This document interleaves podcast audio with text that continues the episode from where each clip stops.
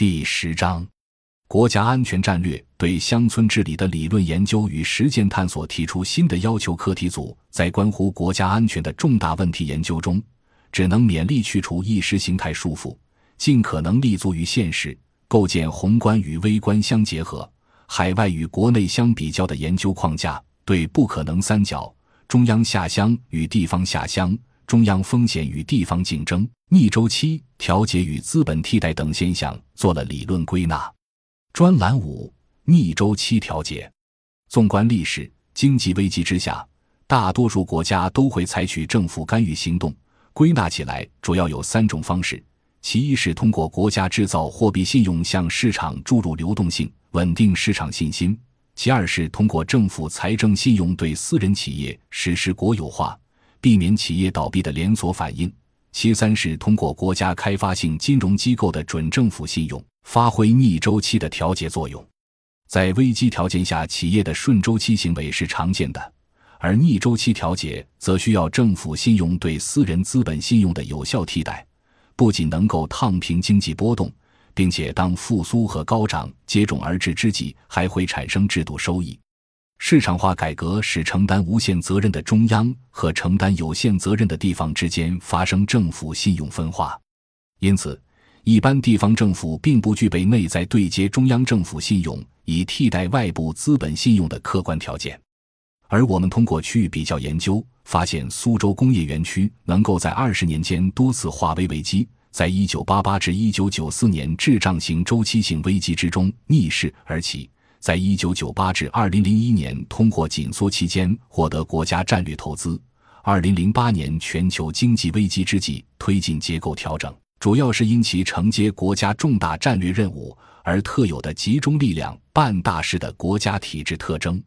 以及园区政企合一的地方政府信用很大程度上带有无限责任的特点，才能够平滑对接。摘自董晓丹在读苏南。苏州工业园区二十年发展树要，苏州大学出版社，二零一五年四月。一走出乡村微观叙事，超越国家社会二元对立，构建全球国家乡村的研究框架。第一步，将中国在全球挑战下作为后发国家追求工业化进程作为大背景。认识到近代以来的乡村治理格局改变乃是工业化需要内向性的从农村地区提取剩余完成资本原始积累所致，必然将国家发展阶段的演变纳入国家社会的关系研究。第二步需注意的是，在不同的文化和社会中，对于国家社会问题有着明显不同的思考和回答。从西方经验衍生出来的这一范式，潜在的预设了国家和社会的对立关系。这种对立性既不符合中国的社会和文化语境，与当前中国参与以民族国家为基本单位的全球化竞争之历史使命也不相符。第三步，认识到以往农村研究的局限性。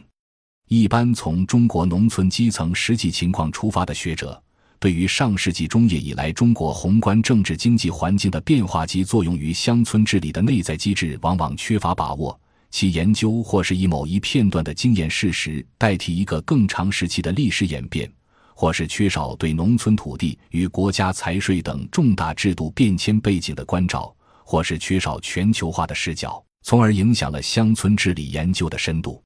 二，从特殊中归纳一般经验，摒弃各种主义的束缚，提出中国本土的理论创新。我们注意到，即使在政府和市场双重失灵的条件下，构建善治也是可能的，并且在国内一些地方和乡村也存在着很多治理创新的实践经验。这些实践经验对国内其他地区乃至对制度资源贫弱的后发国家都具有重要的启发价值，但一直以来受重视程度不够。对这些经验的归纳，需要摆脱先入为主的假设和学术框架，以参与式方法融入这些经验和实践当中。对其进行机制性、规律性的归纳研究，形成有借鉴价值的理论升华和政策建议。专栏六：地方政府公司化与资本替代。中央和地方政府信用的分化始于一九八四年以财政分级承包为核心的财税体制改革，以及一九九四年的分税制改革。这两次改革中，地方政府获得相对独立的财政利益和土地等资源配置主导权，也就有了更鲜明的垄断经营性特征，由此派生出地方政府公司化的行为路径。而且，公司化的地方政府因占有以财政权和土地产权为主的公共产权，而派生出地方政府信用，主要包括财政信用和可变现资产信用。其中，财政信用是由税收。预算等法律规定所产生的信用关系，来源于地方经济发展和税收增加，与地方政府的财政收入水平相关联。可变现资产信用直接依托于地方政府拥有的土地、自然资源以及固定资产等可变现资产的存量。无限责任的中央政府信用，共同完成对外部资本信用的替代。摘自董晓丹在读苏南。苏州工业园区二十年发展树要，苏州大学出版社，二零一五年四月。国内学者如能着力结合应对全球化挑战的中国经验研究，将乡村治理问题置于全球化与国家安全的框架之中，将宏观层面的影响因素、传导机制与微观主体的行为研究相结合。尝试回答如何在全球化的挑战中构建服务于中国国家总体安全的乡村治理体系，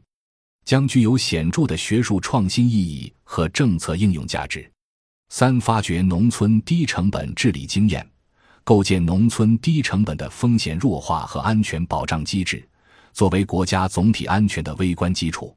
林毅夫在一九九九年提出，国家应该以国债为主投资于新农村建设。